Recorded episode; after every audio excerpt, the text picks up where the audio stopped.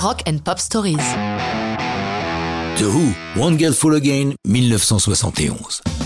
Won't Get Full Again est-elle une chanson politique ou pas? Townshend, le leader des Who, s'en défend. Certes, elle décrit une révolution. Dans le premier couplet, il est question d'un soulèvement, puis cette révolte renverse le pouvoir en place, mais à la fin, le nouveau régime issu de la révolution se révèle aussi pourri que le précédent. Comme le dit la phrase Meet the new boss, same as the old boss.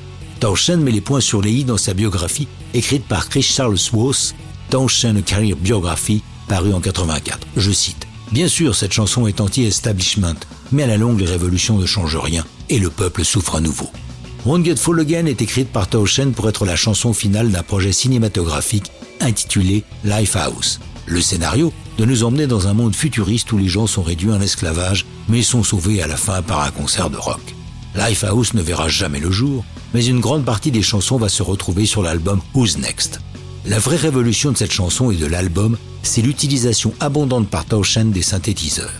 Ce sont d'ailleurs les synthés qui symboliquement représentent la révolution. Ils s'installent au départ, lors du soulèvement, et reviennent à la fin quand une nouvelle révolution couve. Un premier enregistrement de Won't Be Fool Again a lieu à New York le 16 mars 71 avec derrière la console Félix Papalardi.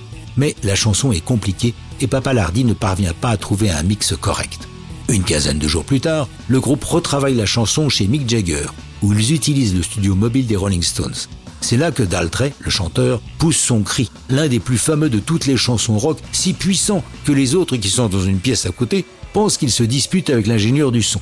Ils sont tellement contents du résultat obtenu que ce qui devait n'être qu'une nouvelle démo devient la version définitive, mis à part quelques overdubs réalisés plus tard par Taoshen. Arrive le moment fatidique du single. La chanson dans sa version album fait 8 minutes 30. Pour pouvoir être facilement jouée en radio, une version courte de 3 minutes 35 est éditée, à la grande fureur de Daltrey qui considère que c'est un massacre.